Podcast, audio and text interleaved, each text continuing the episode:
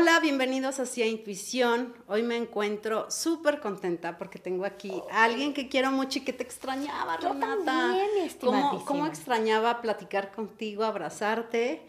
Eh, pues todos saben que Renata Roa se dedica a la comunicación facial. Y si no lo saben, hay gente que me dice que soy la caróloga. Que, ¿Qué tal los nombres? Es que digo, cuando una parte te dice, ¿a qué te dedicas? ¿Cómo les explicas? Es así como que eso de las facciones. ¿Qué es eso? Tú, es la cara habla, pero yo quiero que le expliques a la gente que no sabe de qué se trata esto. Del, claro que toda nuestra corporalidad tiene una misión y creo que nuestro cuerpo Sí. tiene una misión, pero la cara pues es todo, es tu expresión. ¿De qué se trata esto? Ay, me encanta que aparte lo hayas iniciado así, la corporalidad. Porque no sé por cuánto tiempo nos han vendido el choro de que la mente es mejor que el cuerpo, que la emoción. Y para mí funciona una triada tan perfecta y tan, sobre todo, eh, chismosa. Porque al final la mente, pues aunque esté en silencio, y luego, eh, y más porque está hoy comprobado que el 97% de nuestra actividad es inconsciente, entonces ni siquiera nos estamos dando cuenta de todo lo que está pasando tras bambalinas. Pero el rostro a mí se me hace este lugar, este testigo insobornable, donde todo lo que tu inconsciente y tu consciente está procesando se va a materializar ahí. ¿De dónde surge toda esta teoría? Bueno, el estudio y la línea que yo sigo es oriental y hago mucho énfasis en eso, porque la línea que yo sigo es amorosísima. Viene desde un lugar del taoísmo, en donde ellos piensan que, como tal, hasta el icono del Tao es una cara en un camino. Es decir, que tu misión y tu camino lo vas a encontrar en tu rostro. Y se vuelve como un proceso de conectar con una alquimia constante para ir leyendo estos mensajes e irlos poniendo al servicio de tu, de tu camino, de tu propósito. De nuevo, enfatizo eso porque hay otras líneas que luego se prestan un poquito que si las ejes así, entonces es un violador o es un infiel o es un no sé qué, cosa que a mí no me gusta porque he estado yo siempre tratando de luchar en contra de las etiquetas porque nos pueden limitar, nos Sí, pueden claro. sesgar, nos pueden llevar a comprarnos ideas y al final lo que tú te compras es lo que tú eres. Entonces me parece que la línea que yo sigo, que viene desde este lugar sumamente amoroso, con una posibilidad increíble de transformación, únicamente nos recuerda que la cara nos está diciendo en tiempo real todo lo que nuestra alma nos está tratando de decir. Entonces, para la gente que diga, ay, es que no traemos manual de uso, yo te diría, tu rostro es tu manual, es tu brújula y sobre todo es como este lugar donde vamos a poder nosotros medir si estamos realmente sanando cosas o no. Típico, ¿no? Así de, "No, es que llevo 10 meses en terapia. Te jurito que ya perdoné a mi papá. De repente le ves la carita así de, híjole, mana, te lo digo yo. O te lo dices tú o lo ves en los resultados. Porque ahorita que vamos está tan de moda todo este tema de la manifestación, que a mí también se me hace un tema maravillosamente interesante. Creo yo que el rostro es uno de los, digamos que de las manifestaciones que de manera diaria estamos teniendo. Es decir, yo tengo un pensamiento, ese pensamiento no es inocente, conecta con la mayoría de las veces una opinión, esa opinión tiene que ver con una emoción y esa emoción se materializa no nada más a través de biología, es decir, de hormonas, este, de la química, de este, diversas este, sinapsis neuronales, sino que también a través de una expresión corporal. Entonces, cuando yo tengo ese pensamiento, en automático mi cuerpo va a empezar a materializarlo y es en donde digo que ahí está como tal el testigo insobornable que por más que digas, no, ¿qué te pasa? Nada, ¿no? Se va a notar de alguna manera.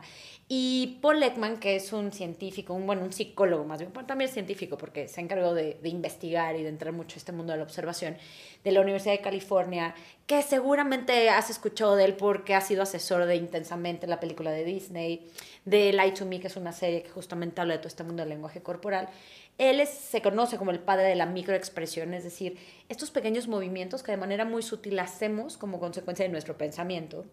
Y entonces cuando tú piensas lo que sea, o sea, lo que quieras, ningún pensamiento va a ser inocente. Va a traer entonces una O expresión. sea, todos los pensamientos se reflejan en el cuerpo. Ojo, no todos los que tienen una opinión. Y la opinión tiene que ver de nuevo con esta emoción. Entonces, si dices, eh, ese cojín es rosa y a mí el rosa me da lo mismo, te lo voy a decir de una manera como muy objetiva y muy clara, ese cojín es rosa y no va a haber una Como expresión en sin mí. carga emocional. Exactamente, pero si el rosa es mi color favorito o bien lo odio, oh, ese color es rosa o ese color es rosa, ¿sabes? Entonces, cuando hay una carga emotiva que yo le llamo una opinión, porque entonces yo ya te estoy diciendo si me gusta o está bonito o no está bonito, ahí es en donde se va a ver materializado en la cara. Ahora hay gente que dice, leer el lenguaje no verbal es leer la mente. Híjole, por años, cuando era chiquita y aparte yo jugaba eso con mi hermano, mi hermano me decía, ahí te ve el mensaje.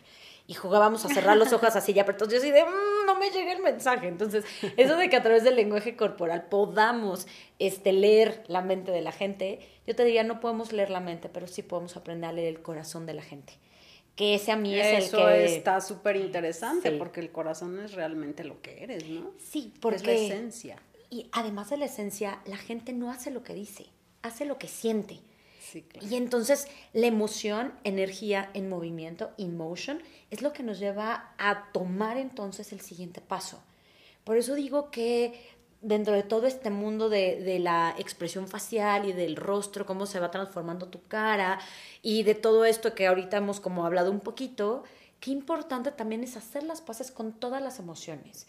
Porque hay momentos de nuestra vida donde a lo mejor nuestro estado financiero emocional, así yo le llamo, ¿no? Cuando pones tu cara en, en modo neutral, va a haber como este estado financiero, emocional, donde vas a ver reflejado cuáles han sido, digamos que, los movimientos que has hecho a través de, si, si, si me he enojado más o ahorita traigo como un duelo pendiente. Y el chiste es siempre tratar de tener saldo a favor. Y por lo mismo yo, soy, yo invito mucho a que la gente viva en gozo. Pero ¿cómo puede estar gozando si hay una crisis? Las pequeñas cosas a veces son las que más gozo nos dan. De verdad, yo descubrí en la pandemia que el café en la mañana, ese olor, este, la temperatura, el que nadie me hable, el que yo no le hable a nadie y estar yo metida en mi café, me da un gozo. Y por eso yo definí gozo como autoconocimiento más presencia multiplicado por gratitud. Ahí está entonces. A ver, repíteme eso. Gozo es igual. Ajá. Autoconocimiento. Ajá. Porque tiene que ver con lo que a ti te gusta o a mí me gusta. Hacer lo que disfrutas. Lo que tú disfrutas. Pero haciéndolo en presencia, multiplicado por gratitud eso es lo que va a ir ayudándonos a incrementar nuestro saldo financiero emocional que se ve plasmado en la cara. Entonces te puede estar de verdad pasando miles de cosas. Pero si tienes este momentito, te lo juro que se va a relajar el ceño. Te lo juro que a lo mejor iba a salir un poquito de luminosidad por algún lugar. Entonces, para mí el reto siempre es que en tu cara, en estos estados de neutralidad, siempre encuentres, aunque sea cinco pesos de ese fondo de emergencia que creaste cuando te fuiste de viaje no sé cuántos años y de repente sacaste el álbum y volviste a gozar y entonces conectas con esa emoción porque lo increíble del pensamiento es que no distingue entre verdad, mentira, ni pasado, ni presente, ni futuro. Entonces cuando tú le pones lo que le pongas, en ese momento entonces tú cabeza le manda todas las indicaciones al cuerpo para que se agregue hormonas, para que se transforme a través de expresiones, microexpresiones, y entonces tu cara se vaya modificando. Entonces, regresando un poquito a ese tema, yo siempre digo que en esta triada que habita el, la mente, el cuerpo y la emoción, esta triada, la que cambies, va a cambiar al resto. Yo cambio el cuerpo, cambia mi pensamiento y cambia mi emoción. Yo cambio la emoción, cambia mi cuerpo, cambia mi pensamiento. Yo cambio mi pensamiento, cambia el cuerpo, cambia la emoción. Y todo esto para mí está, digamos que envuelto en la atención que le pongas a las cosas. Entonces, esta triada, si la rodeamos además de atención, en donde yo enfoco mi atención, puedo hacer que esta triada se vaya modificando para que cuando yo haga, haga lo que yo esté deseando o bien no se vuelva como el resultado, pues sí, del destino, porque pues es que el inconsciente me puede traicionar y entonces puedo caer en ciertos patrones y entonces me puedo dejar llevar por la narrativa colectiva y caer en estos agujeros negros que me van a llevar después a volverme víctima y demás. Entonces, para cerrar un poquillo, la cara es el reflejo de todo nuestro mundo consciente o inconsciente. Está en tiempo real contándonos lo que está ocurriendo con nosotros y aunque tiene siglos esta, digamos que este arte, porque es un arte, Hoy hay muchísimas investigaciones, que además yo soy una nerd y fanática del mundo de la neurociencia, hay un montón de investigaciones que están comprobando lo que los orientales ya decían y sobre todo lo que nos dijeron como una teoría que en ese entonces sonaba como razonable, pero que hoy ya le han puesto sobre todo número y sustento a todo esto. Y si no me crees nada, te invito a que lo compruebes. Que es lo que yo siempre digo. No me creas nada de lo que te yo digo. Justo eh, escuchándote y yo decía, claro, es que al final del día la cara habla, es real, porque hay gente que te dice, estoy súper contenta. Ay, comunícaselo a tu cara. Cuéntaselo, mana, claro. es que en la cara, y, hay un ejercicio que, que, yo hice contigo hace muchos años, eh, que me dijiste, tómate una foto durante 21 días, diario, y ve viendo tu evolución. Y fíjate que a mí lo que me, me, funciona mucho, y la verdad es que ahora lo hago cuando quiero ver a una persona como en qué está, o sobre todo como cuando voy a hacer cuestiones de trabajo, abro hacia los ojos. Y como esté su mirada, digo, ah, sí está bien o no está bien. O sea, porque hay miradas que hasta dices, ay, no, con, pero ni a la esquina, ¿eh? Ni a la esquina. Y que, a ver, no es para que de a partir de aquí, digamos que le pongamos cruz, cruz a la gente, porque otra vez es tan temporal todo esto. De nuevo, si esta triada envuelta en este enfoque se puede modificar, es más, te reto que no en 21 días, te saques una en la mañana y una en la noche y veas cómo cambia tu cara. Entonces, no es para que juzgues, es también para que otra vez en esta lectura de corazones vayamos encontrando una manera increíble de generar mejores interacciones que para mí es uno de los grandes regalos que te da la herramienta. No nada más como una herramienta de autoconocimiento, de un diálogo y una conexión contigo y sobre todo de la unión de todas estas áreas que nos han vendido que viven de una manera como súper aislada, sino para conectar con la persona de enfrente y poder a través de eso generar interacciones de mayor valor, que sí creo que hoy estamos como carentes de eso. Yo cada vez creo, no sé si sea la edad o qué, que genuinamente eh, todo el mundo digital nos ha desconectado y, y sí es necesario que aunque sea estos dos, cinco, diez minutos, dos horas que estemos con alguien, verdaderamente estemos en presencia, conectando a un nivel súper profundo, porque creo que ahí hasta los resultados, eh, el poder de creación, de, todo, creo que puede ser como bien diferente. Sí, estamos estamos súper desconectados y hay que empezar a, a, conectar y a ver, o sea, yo sí, yo sí me veo en el espejo y digo, ay, hoy me veo bien, o sea, hay días que claro. dices, hay días que dices, no es mi mejor día, pero bueno, fluyo con ello. ¿Qué te lleva a ti, Renata, a tomar este, este camino? Porque todas las personas que se dedican a, a las emociones, a entender esto es porque realmente hemos tenido como algún proceso interno importante. ¿Qué te lleva a ti a decir, voy a estudiar esto, voy a ser Renata Roa, voy a investigar cómo funcionan estas emociones? Yo no, yo no conozco a mucha gente que tenga como esta información de la cara. O sea, hablan mucho de la energía del aura, de los chakras, eh, de las emociones, del psicoanálisis, pero no de la cara. Y la verdad es que yo siempre me acuerdo de ti, te llevo conmigo porque hay, hay cosas que, ¿no? Mi naricita partida, yo, ay, tengo el corazón más partido todavía. No se estresen, ahorita haremos una, un pequeño este, resumen, ejecutivo. ejecutivo de cuáles son como estas expresiones más comunes. Pero, ¿qué pasa en la vida de Renata Roa para llegar a esto? Bueno, para empezar, y justo me invitaron a dar una TEDx hace como dos meses, y justo empiezo platicando mi historia donde yo sí he sido un analfabeta emocional. Y creo que cuando vas explorando tu historia personal te vas dando cuenta que no nada más es por un tema de contexto, sino por eh, mi contexto alias familia, donde nadie, absolutamente nadie, sabía hablar el lenguaje de emociones y qué contradicción, porque todos deberíamos de hacerlo, porque todos la sentimos. Bueno, algunos, algunos tipos de trastornos no, ese es otro. Cantar, estoy hablando como de... De las emociones, de las emociones diario, que además siempre dices, ¿cómo estás? Muy bien o bien y dices, no, o sea, a veces hay días en los que dices, hoy no estoy bien y no. va a permitir no estar bien y también está bien. Pero tú que lo haces ya consciente, ¿cuánta gente no, no bien y tengo que estar bien y niegan y echan así abajo, de la alfombra? De eso no se habla. De eso no se habla, ¿no? ¿Y por qué voy a venir a quejarme? No es quejarte, es ser honesta contigo y buscar los foros de catarsis adecuados para poderle darle la vuelta y la transformación. Ese es otro tema. El punto es, eh, a los tres años yo pierdo a mi abuelo paterno cuando empiezo yo con todo mi proceso personal, sí, yo tengo la marca y de hecho tengo un lunar en esa edad en particular en la oreja. Y cuando me hicieron como mi primera lectura, cuando estaba entrando justo a este mundo, yo decía, pues sí se mueve mi abuelo, pero no pasó nada. Los, los lunares en las orejas significan acentos espirituales. Y no, no es que haya sido monaguilla o algo así por el estilo, ¿no? Tiene más bien que ver con un tema que va a marcar mucho tu desarrollo espiritual si le sabes dar la vuelta a ese evento. Entonces, cuando fui una vez a una constelación familiar, ni siquiera de como de personajes, sino a través de caballos, que es fascinante si pueden hacer un día no la eso. he hecho. Es Muero, una muero. Locura de terapia, porque cada uno de los caballos simboliza a papá, a mamá, otro eres tú. Y cuando em- llegamos a esa edad, lo que pasa con el caballo de mi papá es que se aleja de la tribu. Y me empiezan como, empezamos como a explorar muchísimo qué ocurre. Y cuando llego a casa le digo a mamá, oye, yo sé que se muere mi abuelo, tengo imágenes de, este, de, las, de los rosarios, de todo eso, pero ¿qué pasó con mi papá? Y me dice, "Mi- tu papá, o sea, fue otro. Se es como si se hubiera muerto tu papá con tu abuelo, como no pudo procesar las emociones. Si era súper dicharachero, que por cierto amo esa palabra, o sea, nunca la puedo usar, entonces, ahorita, dicharachero, dicharachero, dicharachero. Alegre, jocoso. Me encanta esa palabra. Empieza entonces a, a volverse otra persona.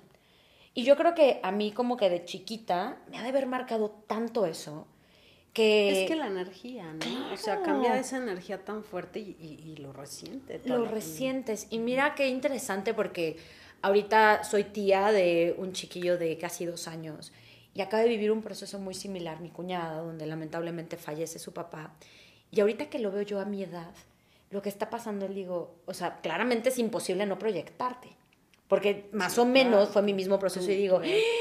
claro, o sea, todo su sistema se modificó el tema de cómo percibes abandono, cómo ves el proceso de muerte, qué está pasando con... O sea, dije, hace todo el sentido lo que en ese momento yo, Renata, mini Renata, experimentó y exploró, y que no es más o menos hasta los 16, 17 años, que en este proceso de entender qué estaba pensando y qué estaba sintiendo, porque además con la muerte de mi abuelita me enfermo de una gastritis tremenda que cuando tenía 9, 10 años, dime qué niño se enferma de gastritis, pero al grado de llegar al hospital, ¿sabes?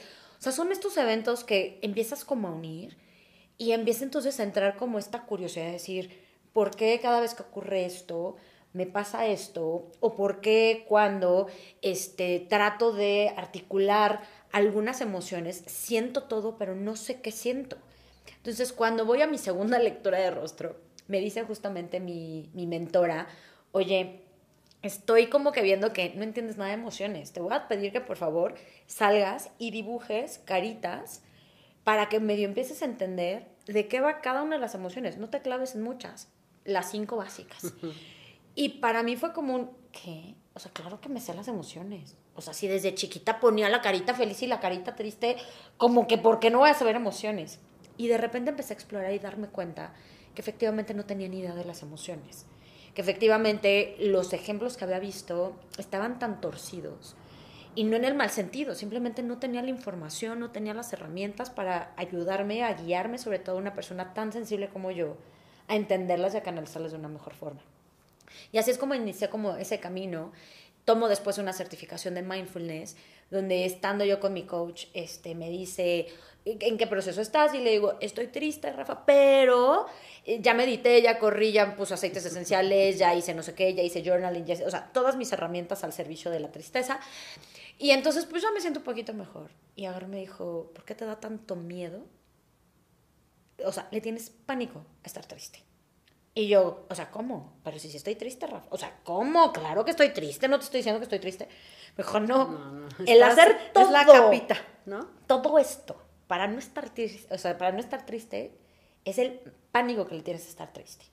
Y para mí entonces fue como una vorágine de entender, de darme permiso de sentir, sentir, sentir, sentir, sentir y explorar cada una de esas cosas al grado de que yo ni siquiera sabía que existía algo que se llama memoria somática, ni por aquí entendía de qué era, hasta que de repente en un diciembre yo le decía a mi mejor amiga, es que estoy súper triste y no sé por qué. O sea, y me estoy dejando sentir triste, pero no entiendo la razón, porque ahorita en mi vida no está pasando algo, pero estoy súper, súper, súper, súper triste, ya medité, lo estoy dejando, no me estoy como mal viajando, o sea, pero no entiendo. Hasta que de repente, como después de un mes de abrazar la emoción, de hacer como una introspección y demás, ¡pum!, me llega el... Hace tres años recibí una llamada la- en la madrugada que me despertó En esa época. en la mismita época. Y que dije, Madre Santa, o sea, ya entendí que todo lo que está pasando con mi cuerpo a veces ni siquiera tiene que ver con lo que está pasando ahorita, sino que la memoria tiene, o sea, las células tienen tal memoria que me está diciendo que no procesé lo que viví en esa crisis, porque era crisis. Y ahorita me está diciendo, o las sanas o las sanas. Entonces, ¿cómo ha sido mi proceso? Creo que ha sido por una mera necesidad de saber que soy un analfabeto emocional, que algunos padecimientos físicos y después ya, sobre todo como esta necesidad de escucharme y entender un poco lo que estoy sintiendo, porque siento un montón, me ha llevado a explorar como muchas herramientas, en la que aparte siempre me gusta contar, y al final llegué yo al mundo del rostro por mera casualidad, una amiga cuando estábamos en prepa leía la mano, o sea, o sea, de esos así. Entonces teníamos una fila interminable de gente en las fiestas y era muy divertido. O sea, toda la fiesta se nos acercaba a nosotros, nosotros no teníamos que ir a ningún lugar porque todos así, Ay, a ver, ahora léeme a mí la mano, sí, léeme la mano. Entonces yo dije, o sea, ¿cómo? Si esta mujer lee la mano, yo tengo que encontrar alguna forma de divertida así. Y en un intercambio encontré un libro que justamente hablaba de rostros. Hoy es el libro que menos recomiendo, pero para mí fue así como, o sea, ¿cómo? A través del rostro puedes entender personalidad y se me abre ahí como un mundo de posibilidades. Encontré a mi mentora que en paz descanse el año pasado, el año antepasado falleció y fue para mí un súper descubrimiento y sobre todo como un camino de muchísima transformación y mucha confrontación. Y creo que se vuelve como un lugar donde hay herramientas que te encuentran y hay herramientas que tú encuentras, pero creo que el rostro a mí me encontró y se ha vuelto como un estilo de vida más allá de una herramienta. Entonces, mucha gente la dice así como por morbo, pero para mí le tengo tanto respeto ya a la herramienta, pero tanto, o sea, antes claro que al principio salía ahí, a ver qué dice mi cara, y por supuesto que en la cena o en la... o sea, te iba a decir. O sea, ¿y qué es esta rayita? Y que no, pues también es... Más allá de eso, pues lo hacías porque era como, pero hoy entiendo y de nuevo la trato con tantísimo respeto porque es tan profunda que en una fiesta o en una cena no abriría a lo mejor una ventana enorme de decir, ah, pues es que tus líneas son de transformación y porque puedes abrir ahí algo. un canal energético y emocional. Que no sabes si la persona va a poder como lidiar con esa información, no sabes si va a ser catarsis de alguna manera que entonces hoy evito hacerlo porque genuinamente no sé en qué proceso está la, el alma en cuestión. Y a veces sí se necesita como un tratamiento y es una herramienta y, y, es algo que tú haces, pero tiene un proceso para llegar ahí, sí. ¿no? De concientización, de a lo mejor de sensibilización, ¿no? Y que no es así de, ay, a ver, dime qué onda. No, es que sí se puede ver y hay cosas que te brincan, pero yo ya evito hacerlo porque para mí es una conexión de corazón a corazón. Y para mí es una de las reglas más importantes, porque yo podría verte la cara y hacerlo desde la cabeza y juzgar algo que a lo mejor, claro, mira, y ya viste, y no que muy, no sé qué, ¿sabes? Cuando no es cierto, el proceso de lectura de rostro se tiene que hacer desde un lugar sumamente honesto, que de nuevo tiene que ver con el corazón, que además, para los que sean curiosos, ¿cómo se puede hacer la lectura con el corazón? Investiguen, googleen inteligencia cardíaca. Hoy se sabe el corazón también tiene un sistema de neuronas que evita, digamos, que, o más bien no tiene como todos estos antecedentes de percepción y de información que sacan juicios de valor, sino que viene desde una memoria mucho más intuitiva y además con una energía súper poderosa. Entonces, las lecturas, como yo las hago, las hago desde acá y no desde acá, porque acá nos puede juzgar nuestra historia personal o nos puede llevar a de nuevo a que nosotros opinemos cuando ¿quién tendría que opinar de la vida de alguien? O sea, ¿quién soy yo? No manches, ¿no? Pues ni, puedo opinar de la mía como para opinar de los demás, ¿no? Claro, sí, al final del día yo por eso le puse sí a intuición. Bueno, es eh, sigue tu intuición y confía en tu intuición. Me encanta. Porque obviamente mi proceso de vida me llevó a eso y la intuición viene del corazón. 100%. Nunca de la cabeza. La cabeza te confunde y entonces empiezas, pero si tú realmente conectas con el corazón, sabes que sí, que no. Y es, y es realmente sencillo, lo que pasa es que llegar ahí tiene todo un proceso interesante en la vida, porque ya cuando aprendes a hacer eso es que ya, ya traes mucho, mucho trabajo interno porque sí cuesta, o sea, sí cuesta llegar ahí, ¿sabes? O sea, Desaprender la razón es tremendo. Es, tremendo. porque la razón quiere tener la razón. Claro, entonces Renata Roa llega ahí porque dice quiero entenderme, quiero entender mis emociones, quiero saber quién soy, porque... Porque además a los 18 años a mí se me hace una auténtica grosería. Sí, que, que- te pregunten qué quieres ser. Ay, mana, si ni siquiera sé quién soy. O sea, que no me preguntes qué quiero hacer en la vida. Porque aparte nos los venden como este Sí, compromiso vitalicio, casi casi. Sí, que no te puedes equivocar No te porque puedes- entonces ya es lo que vas a lo que te vas a dedicar. Bueno, mucha gente estudia contabilidad y termina haciendo una cosa muy o lo que sea, ¿me Pero entiendes? eso la vida te lo da, pero por lo menos en el momento en el que yo tuve que tomar esa decisión, yo decía, amo el arte, o sea, como, y, y con la creencia de, de uno se muere de hambre si se dedica al arte, entonces claramente no me iba a dedicar al arte porque pues no me iba, no me iba a morir de hambre en mi creencia, entonces, qué difícil, y ahí es cuando justo empiezo yo como a entrarle como estas herramientas, pero no lo descubro esta herramienta hasta el 2004, que yo estaba a punto de graduarme de la universidad como con la bendición de la vida, de haber elegido la, la carrera que ¿Qué me dio. Inicio estudiando finanzas, era, siempre he sido súper buena en números y me fascinan, ¿eh? O sea, dato curioso, eso creo que es raro que la gente lo sepa, me relaja ver estados financieros, o sea, me encanta. Es poca, bueno, a Me mí, a mí yo estudié comunicación para no hacer números y terminé haciendo, Haciendo números, claro. Para todo tienes que hacer números. Sí, Qué bendición todo. que te gusten. Ojo, no los míos, pero por ejemplo, así las cuentas de mis... Yo, yo te lo llevo, yo te lo... O sea, me fascinan las finanzas, me fascina que el interés compuesto, que no sé qué, que ver las, los... Me fascinan. Entonces, a lo mejor en algún momento de mi vida me dedicaré como a, a invertir en la bolsa de valores, pero después me muevo a administración de empresas, después de haber vivido como un proceso de puros ingenieros, porque llevaba matemáticas de ingeniero y cosas así.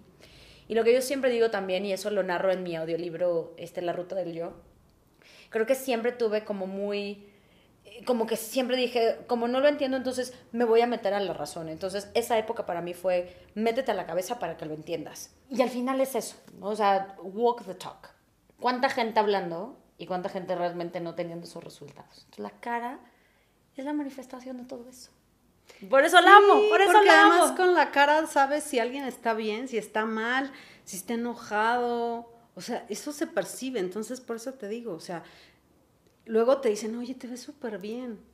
Pues claro, eso se nota. Claro. Y, y luego tú dices, y cuando estás atorado se te nota, y cuando es, ¿no? Pero a mí me gustaría que nos compartas como, como estos rasgos como sencillos, ¿no? O sea, a lo mejor la boca, la nariz, este, los ojos, porque hay mucho, o sea, hay demasiadas cosas, pero como lo más básico, y, y me tomaré como ejemplo porque pues toca, ¿no? Aquí estoy yo. Muy bien. No, tú muy... no, Oye, pero pero, te es de decía- valentía, o sea, no toda la gente abre así como, a ver, yo, No, yo yo, sí, mira, mi corazoncito está bien roto porque, Sí. porque este se me empezó a romper en de buenas, ¿te acuerdas? Sí, se empezó sí a abrir. tiene que ver, o sea, creo que este ha tenido que ver sí con mis relaciones de pareja, este, porque es ahí cuando se me hace más hoyito. Entonces, siempre, siempre te traigo conmigo, Renata, porque me veo en el espejo y, y, y digo, bueno, pero pues es parte de lo que me ha hecho ser lo que soy hoy. Y luego me lo, luego me lo, sí me lo maquillo, la verdad, para que no se me vea como la grequita. Pero también dije, pues esto me hace ser lo que soy Claro, hoy, ¿no? claro. Y a ver, ojo, ¿eh? a lo mejor y tú te acuerdas nada más del corazón roto, pero en la parte linda, eres una mujer que se entrega muchísimo y que va a, va a buscar como darle a toda la gente, aunque te cuesta trabajo conectar como un nivel súper profundo por eso, porque te han roto un montón el corazón, ¿sabes? Sí, sí. Entonces esta, esta, esta grequita, pues ahí la tengo. Pero te decía hoy que te vi que realmente ahora lucho con mis, con mis líneas del alma. O sea, yo Pero no dices el almohadazo. ¿Por qué el almohadazo? Pero no se me quita. O sea, ya, y ahora ya lo tengo está. a los dos No, lados. pero aparte las tienes inclinadas. Ajá. Literalmente se como el- no son almohadazo. ¿No? Gente bonita que nos está viendo. No es almohadazo. Se llaman líneas de transformación. Ok. Te salen sobre todo en Ando momentos. transformadísimas porque las tengo marcadísimas. Pero justo, es que ustedes no están para saberlo. Yo digo, y siempre lo he pensado en serio. Se debería de grabar la conversación previa, porque el chisme, antes de entrar como a grabar, Ah, sí, híjole, es deliciosa. y justo me compartías que estás como en un proceso muy profundo que nunca en tu vida habías vivido. Y justo están marcándose esas líneas en donde te estás transformando completamente. Entonces a mí se me hacen como estas, digamos, que medallas de guerra que la vida te está dando, tu alma te está dando diciendo, mira, sé que lo hemos pasado súper mal, pero estamos aprendiendo. Entonces se vuelven como estos recordatorios de decirte, estamos aprendiendo y estamos ahorita tratando de incorporar, amo esa palabra, porque qué bonito, viene de la palabra cuerpo. Incorporar es como el, o sea, cuando ya lo haces tan tuyo, que ya después no necesitas recordatorio. Pero ahorita sigues necesitando recordatorio para que sepas que esas lecciones aún están un poquito en el aire. ¿Hace sentido? Sí, mucho, pero ay, espero que Tú tranquila, el almohadazo se quitará eventualmente. Y qué padre lo que dices, porque hay súper mala fama alrededor de las arrugas, porque la gente las asocia con edad y demás, y eventualmente sí empezamos a perder colágeno. Pero también es experiencia, ¿no? Es experiencia, pero no necesariamente una persona con cierta edad va a estar súper arrugada. A mí me ha tocado ver gente que a los veintitantos años está súper arrugada y tú dices, ay, mana, no te corrieron con aceite, ¿verdad? Y tú dices, sí, la como piel súper deshidratada, ¿no? La piel deshidratada, muchísimas arrugas. Y para mí la lectura de la arruga, eh, uno, deberíamos de cambiarle el nombre a una línea de expresión, porque estamos sobreusando más una expresión y es lo que hace que se marque. Y hay arrugas que nada más son como recordatorios, como esta, la de tu almohadazo, ya se van a acabar la del almohadazo de Tania, bueno, esas son líneas de transformación. Y si se alcanza a ver por aquí, se nota aquí esta, esta línea y del otro lado también. De nuevo, son líneas inclinadas, que es como si estuvieran rodeando el tercer ojo.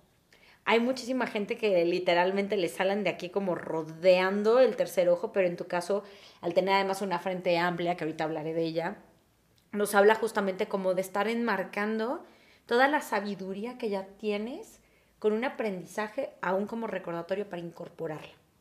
Estás como en ese proceso. Ahora, hay líneas... Tengo este lunar, que es mi tercer ojo, que yo digo que es mi tercer ojo, ¿eh? No sé, que me ha crecido. Este lunar me ha crecido y me han dicho, oye, ¿y no te lo vas a quitar? Y yo, no, es mi tercer ojo. Yo no sé si es mi tercer ojo o no, pero yo así lo denomino. Más allá del tercer ojo, yo siempre he dicho que los lunares se vuelven acentos, como les decía de la oreja, se vuelven acentos, pero en la cara nos habla de acento para conectar con propósito de vida. Entonces tú lo tienes, por ejemplo, en el tercer ojo, yo lo tengo al lado de la boca. Lo que nos dice es que a través de eso es como más vamos a poder aportar y conectar o bien servir a la gente desde un lugar también como mucho más honesto. En tu caso tiene que ver con tu visión y con tu intuición para poder servir a los demás. En mi caso tiene que ver con herramientas de comunicación para poder servir a los demás.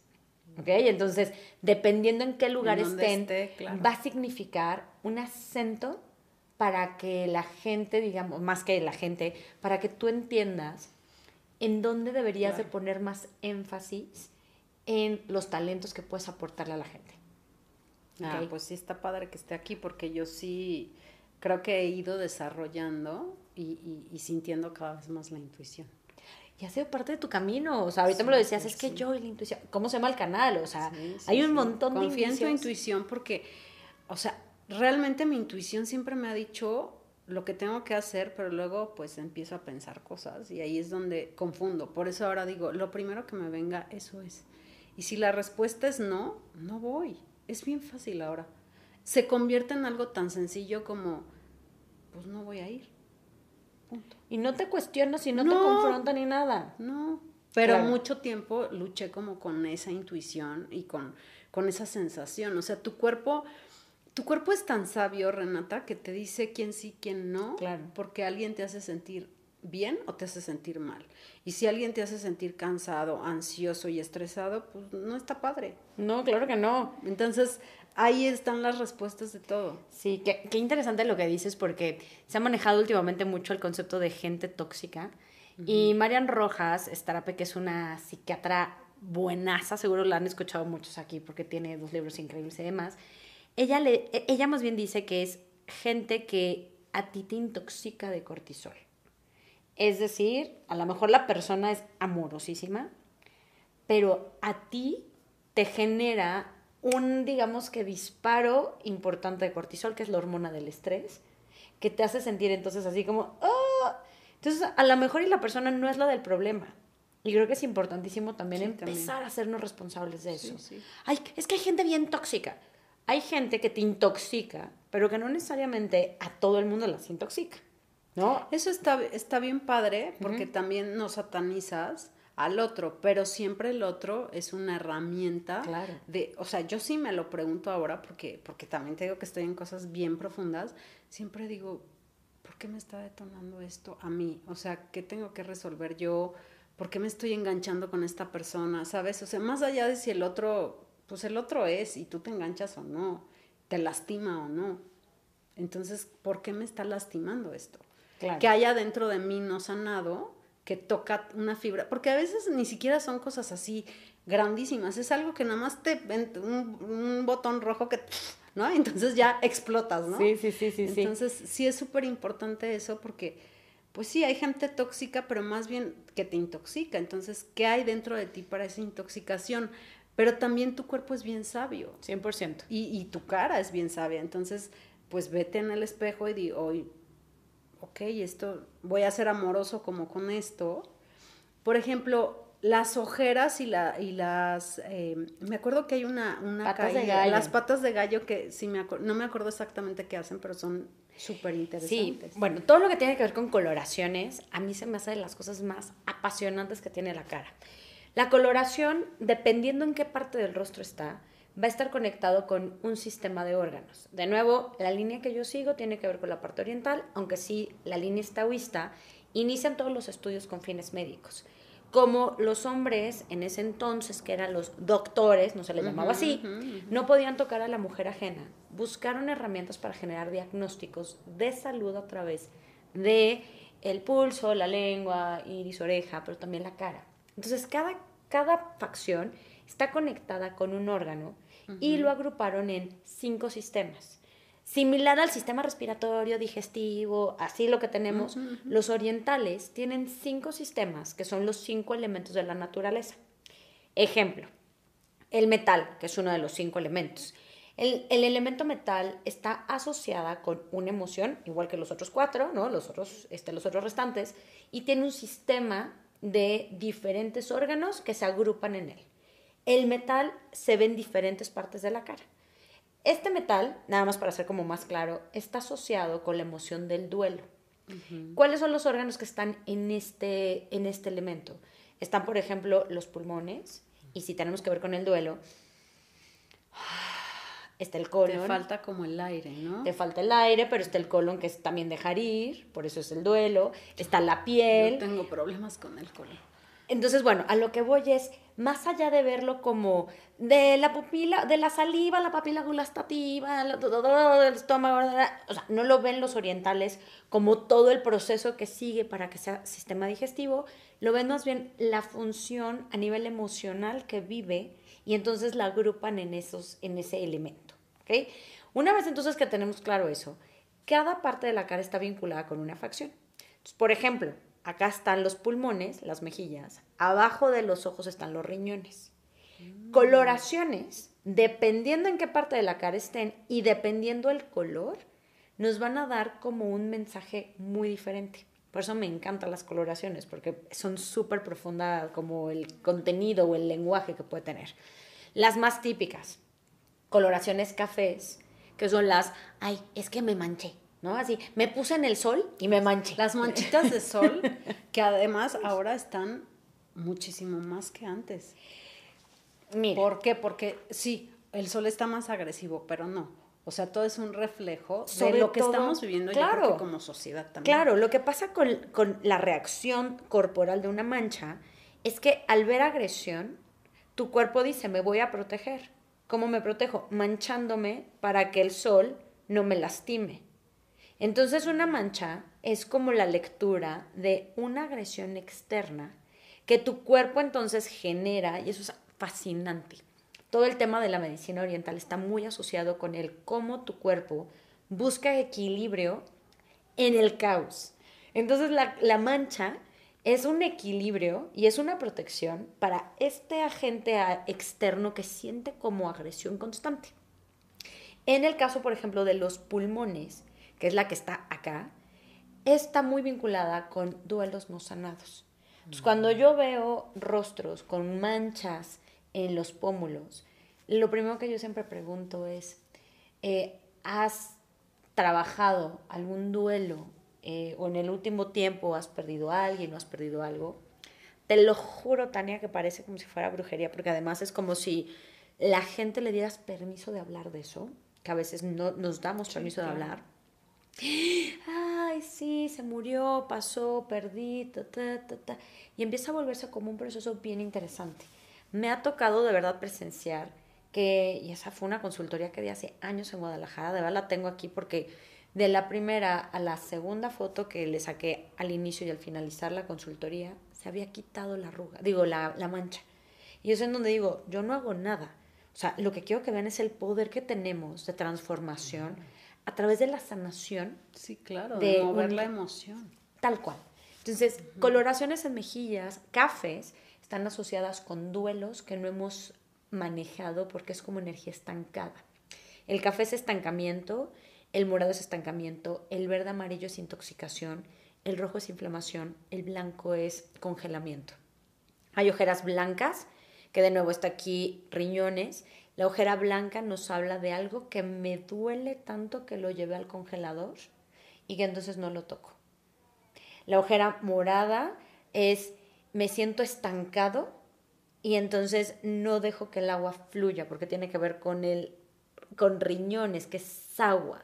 Entonces, cuando hay ojeras, ay Renata, pues es que no he dormido en dos semanas. Bueno, ese es cansancio y lo que te está pidiendo tu cuerpo es que tomes agua y el elemento agua es que medites, que descanses, que estés en quietud, porque es lo que te invita el agua, estar en quietud para poder ver la profundidad, porque cuando las aguas están muy movidas no ves la profundidad. Entonces, el agua es profunda el agua nos invita entonces a la quietud para poder ver y para poder también mover y desintoxicar y limpiar.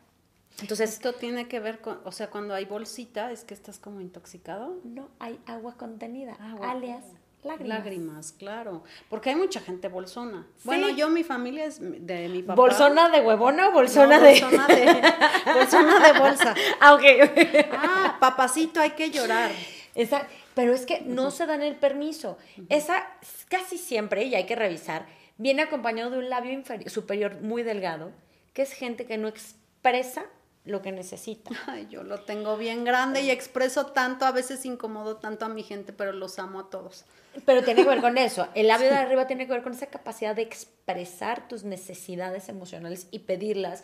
Y entonces tú dices, ay, te quiero mucho y quieres mucho, pero cuando es muy delgado el labio, les cuesta un montón decir y entonces a lo mejor te lo expresan a través de alguno de sus cinco lenguajes del amor, pero les cuesta mucho decir lo que sienten, decir lo que necesitan, llorar lo que necesitan.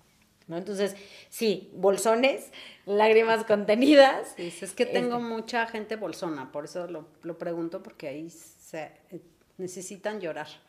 Y más, además, la gente que tiene los ojos son muy grandes. A ver, te voy a preguntar algo. ¿Qué pasa cuando te operas todo eso? Porque la gente se quita la bolsa, pero se quita la arruga, pero se jala la cara pues no están viendo lo que tienen que trabajar. No, pero ojo, ¿eh? Y todo bien. Siempre me preguntan, Renata, pero tú estás en contra. Yo siempre diré, mientras venga desde el amor, creo que lo que te hagas es sumamente, sobre todo, aceptado. La ciencia, los doctores y todo le han estudiado para eso. El problema es cuando viene desde un lugar de miedo. Me opero para que... Para no verme viejo. Ya valió. ¿Sabes? Me opero para que no me dejen. Me opero porque no me siento linda. Sino no, me amo tanto que me quiero ver mejor, pero desde un lugar honesto, no desde el repetirme como merolico, sino desde un lugar honesto, la energía es bien diferente. ¿Qué ocurre con los cambios externos? Si no hay un cambio este interno que lo sostenga, vuelve a aparecer. Te va a volver a salir la bolsa. 100%. Ok, sí. Entonces, ¿qué es lo rico de la cara que te va diciendo? Es como la gasolina, el botoncito que se enciende cuando pues ya no hay gasolina, no te está, o sea, no es malo ni bueno y creo que eso es lo que hay que quitarle a todos los mensajes que la cara nos dan. No es ni bueno ni malo, simplemente nos está diciendo que necesitamos ir a una gas como en los próximos dos kilómetros antes de que nos quedemos ahí varados. La cara nos dice, oye, está haciendo falta esto, yo que tú haría algo para que no te quedes varada por ahí. Entonces, ojeras, cosas del pasado que me están estancando y que no me dejan fluir ojera blanca, cosas que me duelen tanto que las he metido en el congelador. Y casi sí, si les preguntas, oye, ¿y mm, no sientes que a lo mejor no estás avanzando? Yo nunca, a mí no me pasa nada, todo está perfecto. Entonces el blanco tiene que ver con, me duele tanto que mejor ni lo toco ni lo veo. Y, y es bien interesante porque los giotes, ¿no? Estas manchas blancas, Imagínate. El ¿no? Sí, ¿cómo? eso es otra cosa, pero el vitiligo está en todo el cuerpo y es mucho en la cara. Sí, eso es otra cosa, sí. Es muy fuerte y es un padecimiento que sí creo que tiene que ver mucho con el aceptarnos como somos y, y sobre todo, por ejemplo, todo lo que tiene que ver como con granos, como todas estas coloraciones ya como permanentes, sí creo que nos hablan como de una de un tema de aceptar como somos sin necesitar el reconocimiento ajeno ni nada de esto. Ok. Está, está padrísimo, ¿no? La cara en tiempo real nos está marcando ¿no? Este, con así el camino así. Estas arruguitas que tenemos en la frente que son como súper... hay, hay dos líneas de expresión que son muy comunes, las de la preocupación y las de las arruguitas de la frente, que esas pues generalmente se hacen mucho más fácil. Sí, me encanta lo que dices de la preocupación porque mucha gente las asocia como las del enojo. Y siempre digo que las que están de forma vertical en la ceja, hay de muchos tamaños y de muchas, sobre todo como números. Cuando la arruga es muy chiquita, la raíz es enojo. O sea, es una persona súper enojona. Y la reacción... ¿Chiquita te refieres a cortita? Cortita. Y la reacción va a ser impaciencia, explosión, em, como a lo mejor y formas un poquito más agresivas. Pero cuando la arruga es más larga, la raíz es la preocupación. Se materializa con impaciencia, explosión, o sea, de nuevo, la consecuencia es la misma, la materialización en, en, tema de comportamiento, la raíz puede variar. Y siempre digo, es como cuando estás preocupada porque es que no sé si voy, a, si voy a salir con la renta, que no sé qué, no, y estás aquí preocupada. Y de repente alguien llega y te hace, ¡Bum! ¡Qué pendejo eres! ¿no? O sea, como que te enojas, es explosivo, pero no, porque estás tan preocupado que no dejas ver como las otras miles de posibilidades. Por eso siempre digo que la raíz de la larga y de la chiquita es muy diferente. El cómo se va a materializar en comportamiento va a ser igual. Pero yo las largas siempre es así como, ven, te abrazo. ¿Sabes? Digo, no te preocupes, ocúpate. Estás dándole vueltas y vueltas y vueltas y vueltas. y es bien común, ¿eh? Súper común. Yo últimamente la he visto más marcada en toda la gente, o sea, sí, sí percibo una preocupación constante. Yo me, yo me he hecho más fácil, antes me preocupaba mucho más, me sigo preocupando, o sea, decir que no, pues ya estaría elevadísima, ¿no? Pero, pero ya no me tomo todo tan a pecho como antes, ¿sabes? Pero ahora lo he observado y la veo súper marcada en muchísima gente. Y unos surcos, pero así cañones. Sí, y creo que también tiene que ver con todos los malos hábitos que hemos ido adquiriendo a través del mundo de las redes sociales, ¿sabes? Hay algo que se conoce como rumiación. La rumiación es estar caminando en círculos y darle vueltas y vueltas y vueltas a un mismo, digamos que, pensamiento. Lo que ocurre con esto es que evidentemente al activar nosotros nuestro sistema hormonal es muy incómodo. Y lo que hacemos a través de las redes sociales, ¿qué es? Yo agarro mi celular, abro redes sociales, me distraigo y hay una recompensa. Ah. Me salgo de ahí y no es como que haya resuelto lo que estoy pensando. Regreso otra vez al... Y como es muy incómodo, mi sistema inconsciente va a seguir dándole vueltas, porque no lo he resuelto. Pero como es tan incómodo, a través de una recompensa, que es... Pues es que finalmente, Renata, a veces hasta agarras el celular y ya ni cuenta te das y de repente ya estás en el celular, ¿sabes? Yo, yo eso lo hice consciente en las mañanas. O sea, yo me mm. cachaba con el celular en la mano antes de Buenos días, alegría, ¿sabes? Hasta que dije, no. O sea, veo la hora a veces, ¿no? Cuando me despierto sin despertador y lo, o sea, y digo, medita por lo menos cinco minutos, agradece cinco, y luego ya te conectas con el caos del mundo, ¿me entiendes? Pero es tan inconsciente que no te das, estás hasta platicando con alguien y ya estás ahí viendo Instagram, ¿por? Hay que hacerlo consciente, es muy feo eso. Yo literalmente, y es el mejor consejo que a lo mejor les puedo dejar, yo, deberían de ya patrocinarme, no manchen. Hay unas lámparas, las consiguen en Amazon, que simulan el amanecer y el atardecer de con una iluminación como, como naranja, que además por lo que he estado ahorita medio entendiendo con la doctora Elisa Sacal, que es la experta en sueño de México, justo el tener, por ejemplo, gafas naranjas y todo nos ayuda a ir segregando melatonina de forma natural e ir ayudándonos a descansar mejor. Entonces, lo que yo hago es activo mi lámpara 45 minutos antes de dormir, se va haciendo como la simulación de, de un atardecer, para que cuando yo termine mi ritual, yo ya esté dormida con la luz sin celular.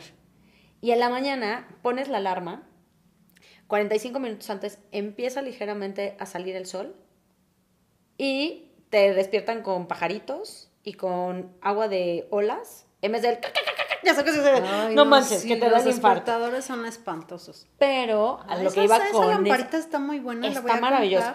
Pero sobre todo, yo también decía, es que no me puedo dormir sin el celular porque ¿cómo me voy a despertar?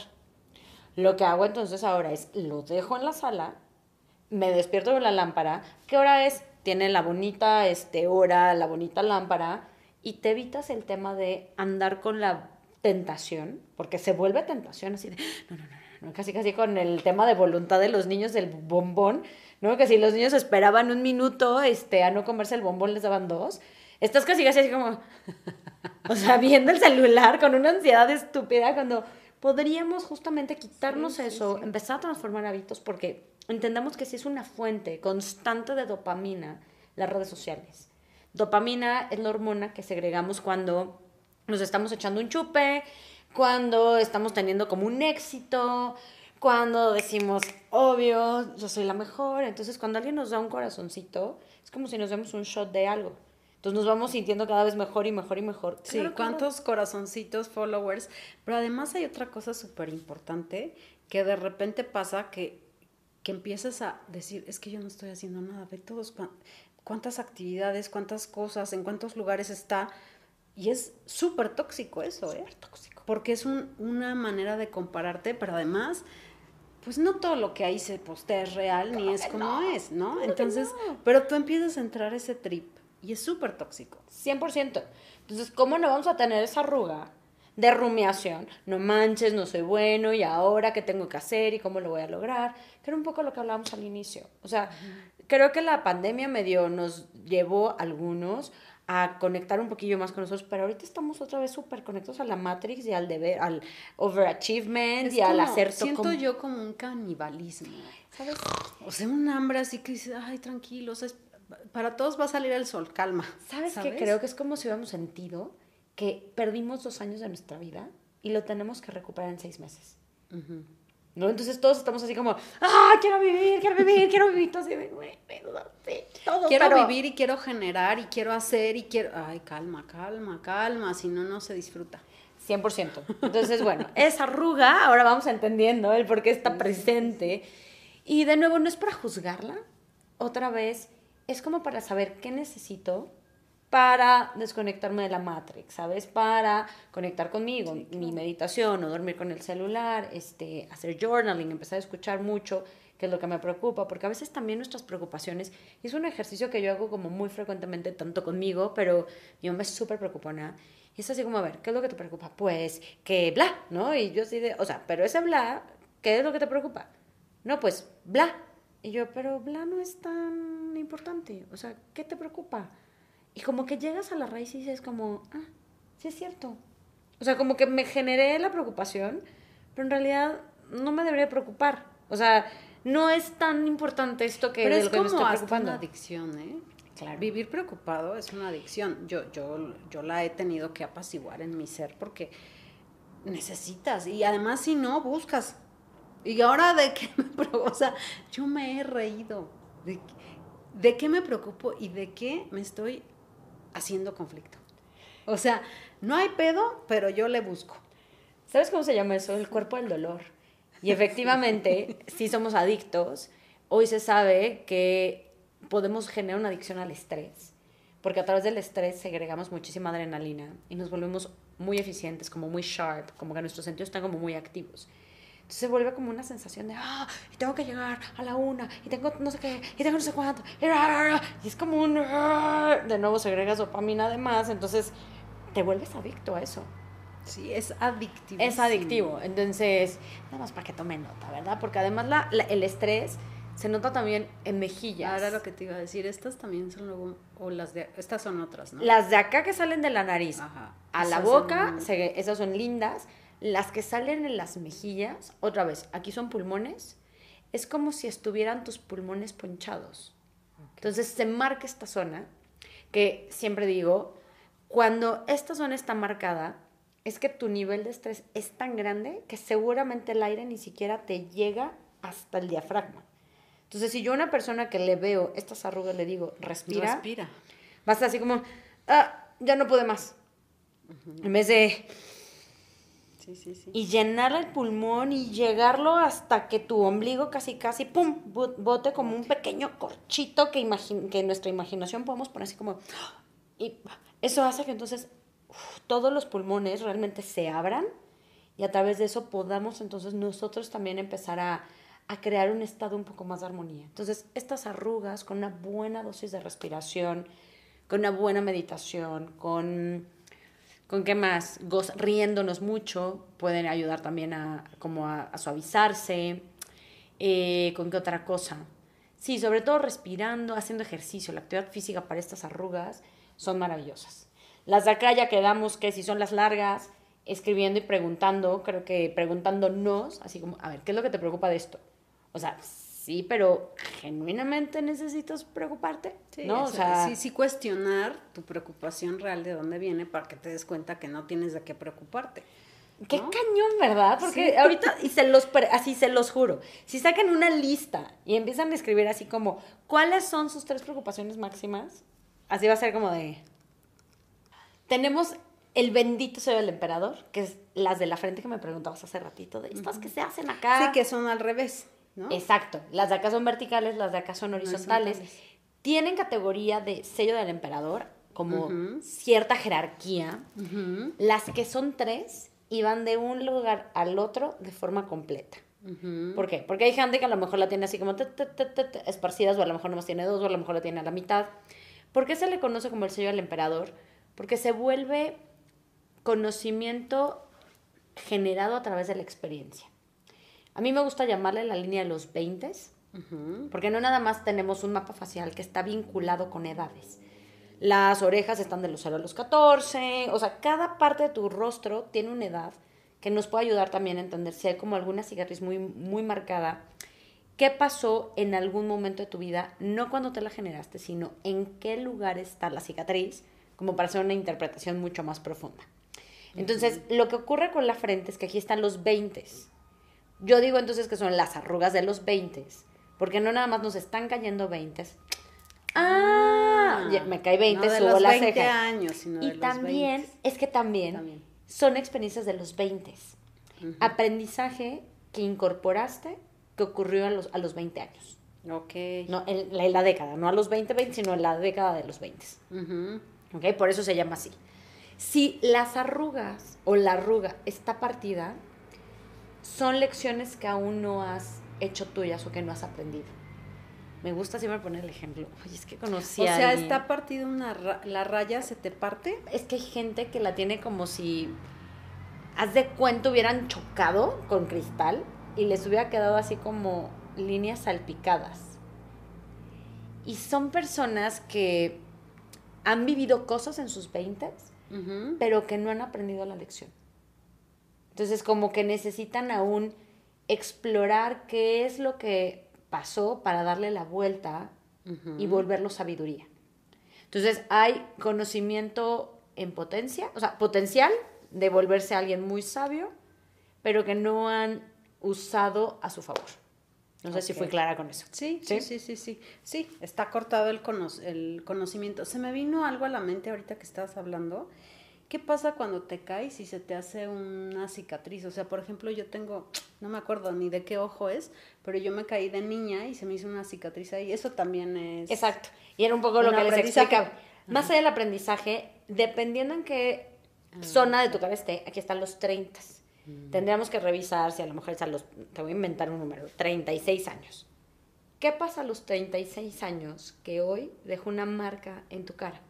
Puede ser bueno o malo, las dos. Yo, por ejemplo, tengo marcas de cuando me fui a estudiar al extranjero donde aprendí autosuficiencia, pero lo aprendí por la alfombra roja. Entonces yo siempre digo que la vida, dependiendo también de muchas cosas, te va a enseñar, pero puede ser por la alfombra roja o por un camino lleno como de obstáculos.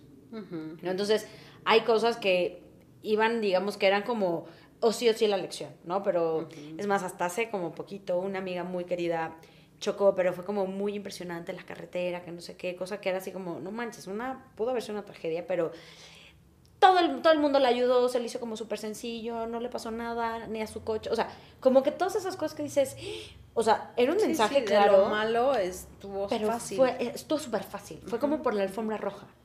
Entonces, son como esas como experiencias de mucho aprendizaje, pero que si hay un trabajo previo de conciencia, va a llegar por la alfombra roja. ¿No? Entonces, para mí, por ejemplo, el haberme ido a estudiar al extranjero fue aprender autosuficiencia, fue por la alfombra roja, porque autosuficiencia también la aprendes a través de pérdida de un ser querido, donde tú te tengas que ser responsable de ti, o perder todo el dinero, o salirte, ¿sabes? O sea, hay muchas formas de, de aprender la misma lección, no necesariamente desde el gozo, como en este caso. Okay, ¿No? Entonces, en tu caso, habría que revisar qué ocurrió que hoy te invita a que agradezcas ese evento y lo resignifiques. ¿no? Y es una palabra que tú utilizas mucho y a mí me encanta, porque al final creo que eso es la terapia, ¿no? La resignificación de los eventos. Sí, totalmente. Para contarte una historia que a ti te ayude a estar más tranquilo, a que conectes con una expansión y a que puedas fluir como muy ligero. ¿no? Y eso lo haces muy bien tú. Hay algo que, que, que trabajé hace no mucho que se llama Reescribe la historia de tu vida. Y cuéntala desde otro lugar un poco más amoroso, ¿no? O sea, como desde una comprensión distinta, porque siempre lo contamos como súper trágico, ¿no? Y entonces cuando tú resignificas eso, pues obviamente cambia la historia de tu vida. 100%. Y entonces a lo mejor, eh, no sé, en mi caso no, pero a lo mejor cuando tú le cambias el significado al abandono de un papá, ¿no? A un papá que no estuvo presente, pero a lo mejor lo cuentas desde otro lugar, desde una comprensión más amorosa o desde un entendimiento más profundo, ya no estás en víctima. Claro. Y eso te coloca en otra situación completamente diferente. Pero bueno, regresando a la cara. No, y nada más como para cerrarlo, que justo se ve la cara. Cuando extraes el regalo, ahí está entonces la resignificación. Entonces tú analizas la cara y si ves esa cicatriz, seguramente hubo algo que te movió. Porque por ahí hay una marca en, ese, en esa edad. Ahora, una vez que lo analizas, la alquimia del Tao a través del rostro viene de sacar o extraer la perla de eso que te pasó. La perla se construye cuando una concha entra algo que pudo haberla matado, pero la concha, al momento en que se empieza a proteger, la empieza a cubrir de nácar y llega un momento en donde se vuelve la parte más valiosa de la concha. Entonces a mí se me hace fascinante la metáfora que utilizan los taoístas porque en tu cara el chiste es extraer las perlas de sabiduría para realmente vivir desde un lugar como de muchas posibilidades. Entonces, alquimia en el rostro es ver con otros ojos, como tú bien dices, eso, pero extrayendo el regalo. ¿Tuviste un papá ausente? ¿Qué te regaló? Seguro la autosuficiencia, te regaló un montón de cosas. Y como dato por ahí curioso, de los 0 a los 14 se ven en las orejas, donde tú no tienes libre albedrío, ¿no? ¿Por qué? Pues porque tus papás y hay gente que toma decisiones por ti. Pero para mí, ahí está tu propósito de vida. Propósito de vida para mí es honrar, reescribir y agradecer tu pasado, abrazar tu presente, idealizando el futuro. Eso es lo que construye como tal un propósito. Porque de tu historia vamos a extraer lo que para ti es importante, ¿no? Lo que has aprendido como regalos y que puedes poner al servicio a los demás. Eh, tus pasiones, tus, como esta parte de gozo eh, a través de las diferentes actividades. Que ese pasado, cuando estás hoy en presencia y en intención, puedes ponerlo al servicio de una causa que estás idealizando. Por eso a mí me encanta el propósito o hablar del propósito porque siento que estamos manejando la multidimensionalidad, que se me hace poderosísima, donde el pasado, el presente y el futuro está en este instante. donde hoy es el resultado de eso, pero al estar aquí, estás también creando el futuro.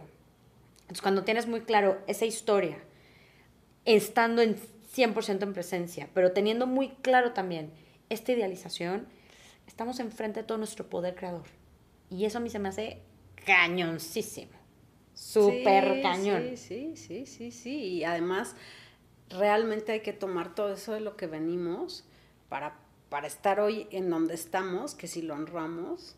Esto es que el dolor, las marcas, lo que somos, es lo que nos hace ser hoy lo que somos. Entonces hay que amarlo más, hay que abrazarlo más y hay que, eh, sí, ser como más amorosos con eso, creo, ¿no? Porque a veces te, te, estás peleando con el pasado y dices, claro, pero es que el pasado me tiene hoy aquí y, yo sí digo gracias porque soy una mejor persona, soy un mejor ser humano, por lo menos más consciente. Bueno, en tu caso, mana, no todo el mundo lo ha hecho muy bien, ¿verdad? bueno, sí, pero, pero a lo que voy es eso, ¿no? Porque si entonces me estoy latigando de, de porque mucho tiempo sí lo hice, ¿no? Y entonces ahí va, pues va haciendo procesos como interesantes que, bueno, cada quien tiene su, su tiempo y su espacio. Y su momento, claro. su momento. 100%. Del labio nos dijiste que el de arriba es el que... El cómo das, el, de abajo es el cómo recibes. Okay. Tiene mucho que ver el de abajo con la historia familiar que tuviste, en el sentido de un labio muy grueso como el de nosotras. Eh, nos habla de que recibimos el afecto a través de un canal kinestésico. Entonces, hoy nos encanta la kinestesia, nos encanta la parte hedonista, nos encanta una buena comida, nos encanta que nos masajeen, nos encanta que huela rico, nos mm. encanta las texturas. Entonces se vuelve como un lugar donde el cómo recibo es el cómo me gusta que me den o cómo me gusta experimentar mi realidad. Eh, mucha gente me dice, o sea que si no tengo el labio no me quisieron, y no mucha.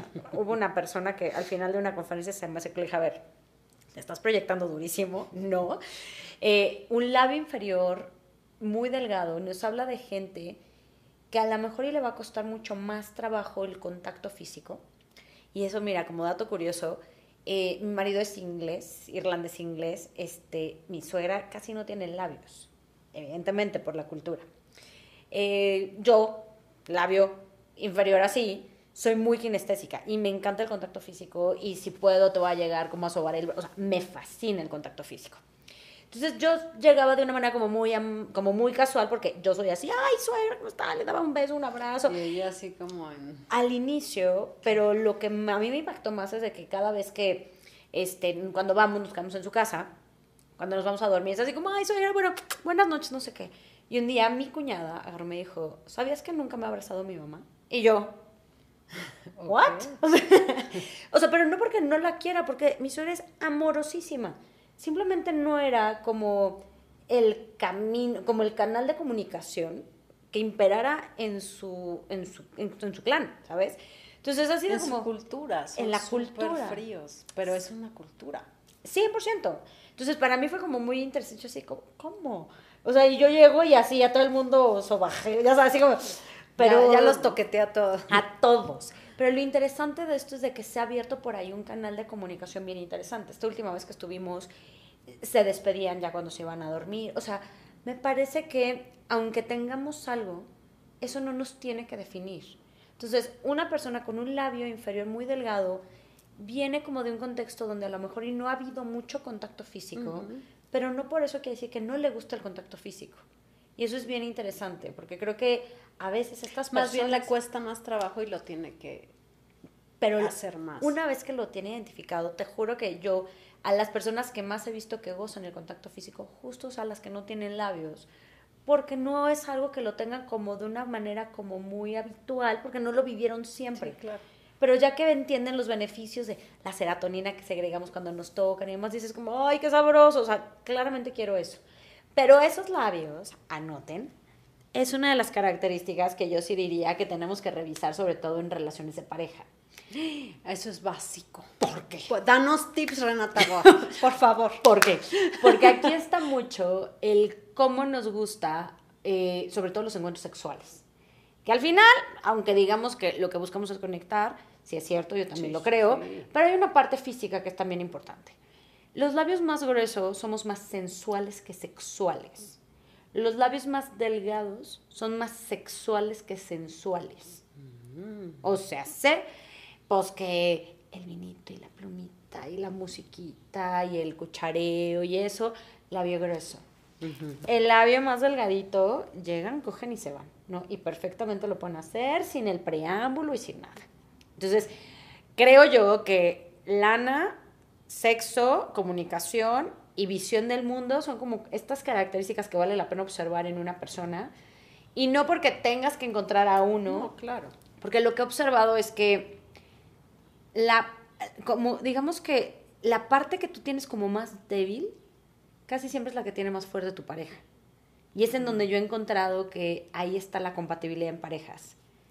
Entonces, no sé, ¿no? Si a ti te cuesta marcar muchísimos límites, muy probablemente tu pareja, que realmente haga clic contigo, va a ser súper bueno marcando límites. Entonces va a ser súper interesante porque siento yo que la pareja... Se van a complementar y van a crecer. Claro. Se vuelve el monitor de tu inconsciente. Y se vuelve esta persona que te va a ayudar a desarrollar tu misión de alma. Porque además esa es otra cosa que, que digamos que he medio explorado a través del rostro tenemos, como yo lo veo, una misión de vida que es la de compartir tus talentos y ponerlos al servicio de los demás.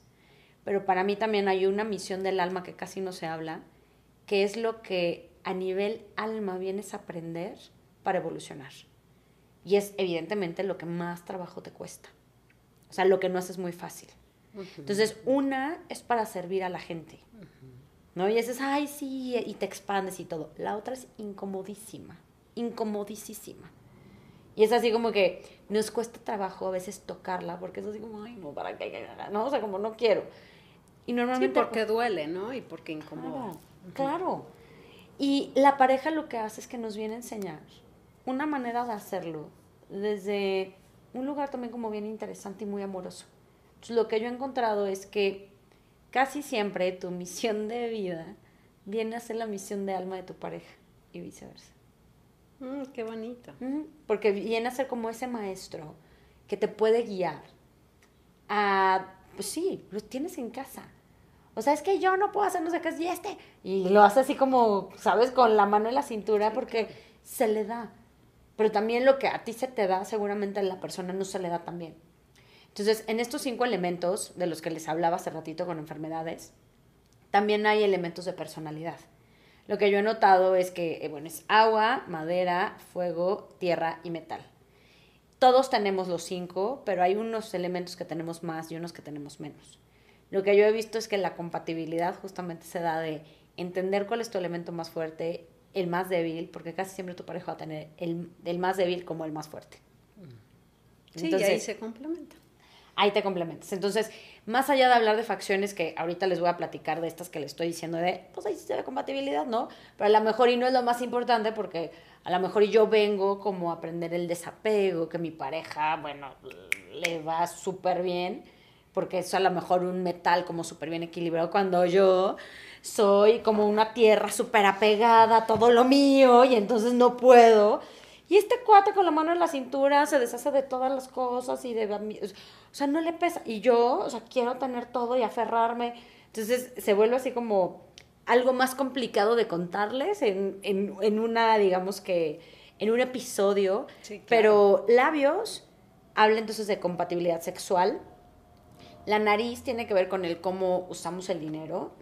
Y la verdad no es por nada, pero sí creo que el que se entienda las parejas en la parte de lanas, híjole, qué importante, ¿eh? Importantísimo. Sí. Sí, es importante. Súper importante. Y creo que pocas veces se habla del tema de, ay, no, es que qué interesado. No, perdón, no es interesado. Es que si vamos a ser socios de este proyecto, creo que es importante saber cuánto aportas, cuánto aporto, cómo, cómo lo hacemos, cómo nos distribuimos este, este business para que jale, ¿no? Entonces, en la nariz está cómo gasta la persona el dinero. Entre más cerradas estén las narinas, menos gasta. Para los orientales, energía y dinero es lo mismo. Entonces hay gente que me dice, ay no, Renata, es que mi pareja es bien codo, pero las tiene bien abiertas. Y siempre les digo, a ver, codo a lo mejor en lana, pero gasta un montón en energía. Este ejemplo, se los juro que yo lo viví con una de mis primas. Su esposo era codísimo Pero entonces para ahorrarse literalmente centavos, una vez estaban haciendo una reparación de su casa y tenía que comprar no sé cuántos ladrillos. Entonces vio que el señor ladrillero le daba dos precios, uno entregado a domicilio y otro yéndolo a recoger. Contabilizó, dijo, ay, me voy a ahorrar. Pero aparte era nada. Nada, sí, seguro. Tuvo que ir a cargar los ladrillos. No sé cuánto se tardó. Tuvo que pedir prestada la camioneta. Bajó los ladrillos. Que yo dije, ¿qué necesidad tiene el, el- el personaje en cuestión de batallarle? Entonces te pongo este ejemplo porque la gente me dice, no, Renata, pero es que es bien codo, tiene estas bien abiertas. A lo mejor es codo, pero gasta un montón su energía para ahorrarse eso que debería Que no de- vale la pena porque a lo mejor ese gasto de energía lo pones en otra cosa que te genere más. 100%. Que por unos ladrillos. 100%. Pero eso sobre todo también se ve un poco en la parte de aquí arriba. Entre más grueso es el tronco, como el, el puente de la nariz, la persona tiene como más energía para hacerlo. Entonces, en mi caso que, y en el tuyo, en nuestros casos, que casi no tenemos puente, o sea, si nos lo apachurras casi no hay huesito. Hay gente que lo tiene súper duro. Nosotras tenemos que ser súper inteligentes con nuestra energía y nuestros recursos. Entonces es así como, a ver, Para tengo, no- exacto, No tengo andarla cediendo a donde no. Tal cual. Así como hoy tengo, no sé, tres horas, ¿en qué las voy a distribuir? ¿Cómo las voy a usar? Porque tengo que ser súper inteligente. Entonces, tienes que revisar cómo, o sea, cuánta energía, digamos, que entra y cómo sale. En nosotros entra poquito. Entonces, tenemos que ver que si a lo mejor sale mucho, tenemos que ser súper inteligentes y eficientes en eso. Si está muy grande y casi no tiene, bueno, entonces seguro va a tener unas super arcas de ahorro y buenísimos en eso. Siempre me gusta poner el ejemplo de Sofía Macías, la autora del Pequeño Cerdo Capitalista. Es la mujer más generosa y no porque se dedica al tema de dinero tiene que ser codo. Es una de las cosas que siempre trato de hacer mucho énfasis. Pero tiene, por ejemplo, las narinas muy cerradas. De nuevo, es de las personas más, más generosas que yo conozco, pero es sumamente cuidadosa con su dinero. Entonces, no se va a comprar un coche estrafalario, sino que va a revisar cuál es el coche que es más rendimiento de gasolina. O sea, es genia en toma de ¿Y decisiones. ¿Cómo va a distribuir su dinero? Y con nosotros, o sea, con sus amigas y todo, súper generoso, pero esto lo tiene súper cerrado y súper apretado. Entonces, aquí está el cómo utilizas tu dinero. Y de nuevo, nada tiene que ver si eres generosa o codo, porque tiene mucho que ver con el... Pero se me hace importante porque ahí está mucho de lo que yo Ah, creo. no, está son- buenísimo el tip. Sí, sí. Ojo, las combinaciones, y aquí odio yo estigmatizar, pero hay una combinación en particular que sí digo, "Mm, no sé si a mí me gustaría salir con alguien así. Gente que las tiene súper cerradas y aparte tiene la boca muy chiquita. Porque el tamaño de la boca también nos habla de generosidad. Tú eres una, tienes una boca súper generosa, ¿no? La- las bocas largas. Pero cuando la boca es muy chiquita, ¿cómo sé que es una boca chiquita? Si yo digamos que me trazo un triángulo de manera imaginaria y mi boca termina, o más bien, cabe en ese triángulo, triángulo. mi boca es chiquita. Si mi boca sobresale de ese triángulo, mi boca es grande. Entonces, cuando encuentras a una persona que tiene una boca chiquita, es decir, que marcando ese triángulo imaginario, su, Su boca queda ahí. y tiene además las narinas súper cerradas, Cuidado. más de cuidado, sí se me hacen que son, mira, Super codos. Sí, porque no son generosos. Pero no- además, o sea, el que es codo, el que es codo con el dinero es codo con todo. Con el Es amor, codo con con el amor, es codo con la alegría, es codo con todo. O sea, por eso los codos son horribles.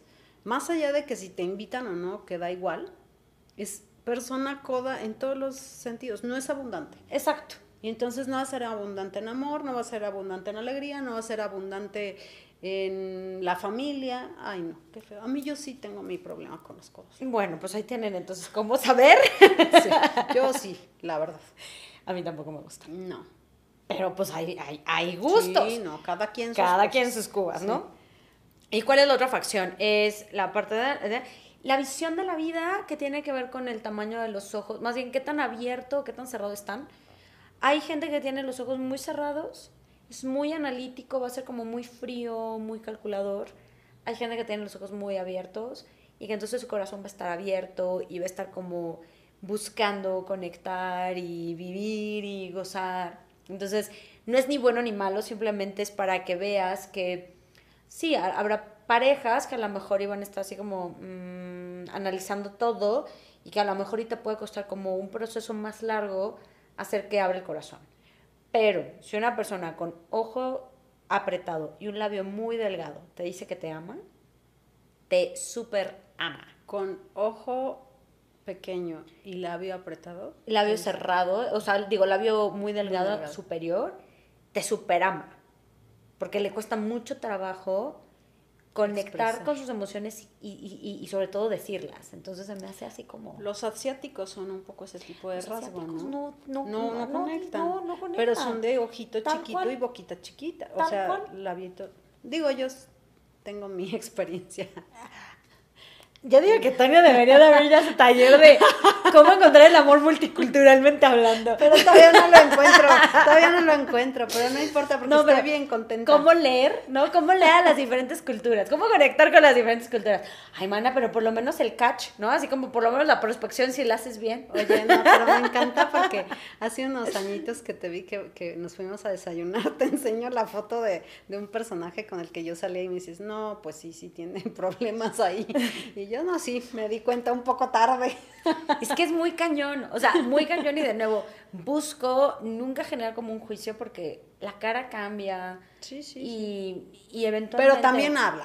Ah, pues Y hay es que, usar las herramientas. 100%, Y que te- 100%, 100%. ¿Tú das, tú das consultoría uno a uno, solo das talleres, ¿cómo funciona? O sea, cada vez doy menos, pero sí en mi página hay una parte de consultorías y podemos, o sea, si la agenda me da, sí abro como dos o tres espacios al mes y doy talleres, eso sí, todos en línea y ahorita estoy también con la modalidad porque con esto de la pandemia, no sé si a ti te pasó, pero yo tenía tres años, o sea, dos años y medio sin ir a la oficina.